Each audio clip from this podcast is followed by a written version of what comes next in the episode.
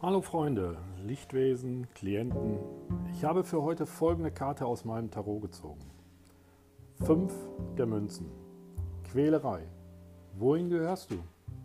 Willst du eine momentane Zugehörigkeit zugunsten eines neuen Lebens wirklich aufgeben? Zwei in Lumpen eingehüllte Gestalten stampfen durch den Schnee. Hinter ihnen das warm leuchtende Fenster mit fünf der Münzen.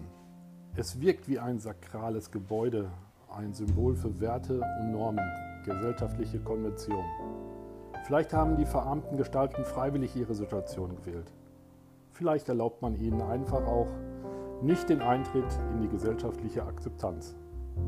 Mein Tagestipp für heute, werde dir klar über dich selbst. Ich wünsche euch ein schönes Wochenende, habt einen erfolgreichen Tag. Herzliche Grüße, dein euer Tomás.